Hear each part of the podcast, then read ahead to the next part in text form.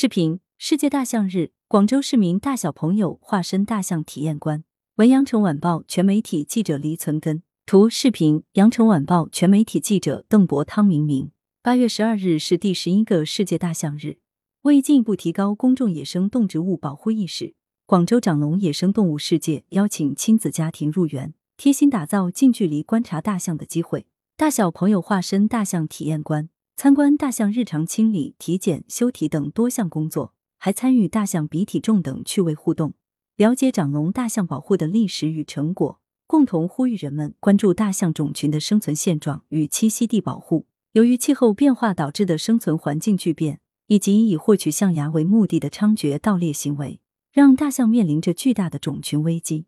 数据显示，全球范围内的大象种类已从两千六百万年前的超过四百种，到如今仅剩下两属三种：亚洲象、非洲草原象、非洲森林象。其中，野生亚洲象在中国境内目前只剩下云南西双版纳一带才能找到其足迹。为树立大象保护的意识，实现寓教于乐，在世界大象日当天。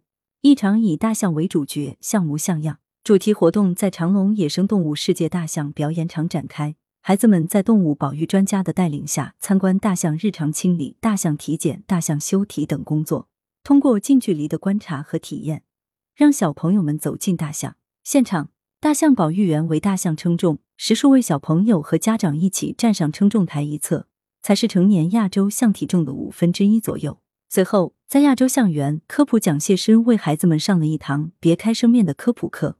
课堂上，老师为孩子们详细讲述了亚洲象与非洲象的区别。孩子们通过声音、画面等多维度内容学习大象相关知识。据悉，每年大象日，长隆都会举办相关活动，以此呼吁广大人士关注象群保护与栖息地保护。多年以来，长隆不断致力于珍稀动物的保护和繁育。在科研攻关团队和保育员的辛勤付出下，从最初引进的十四头到如今的二十九头，长隆亚洲象繁育保育水平始终走在国内前沿。来源：羊城晚报羊城派，责编：黄昼辉，校对：谢志忠。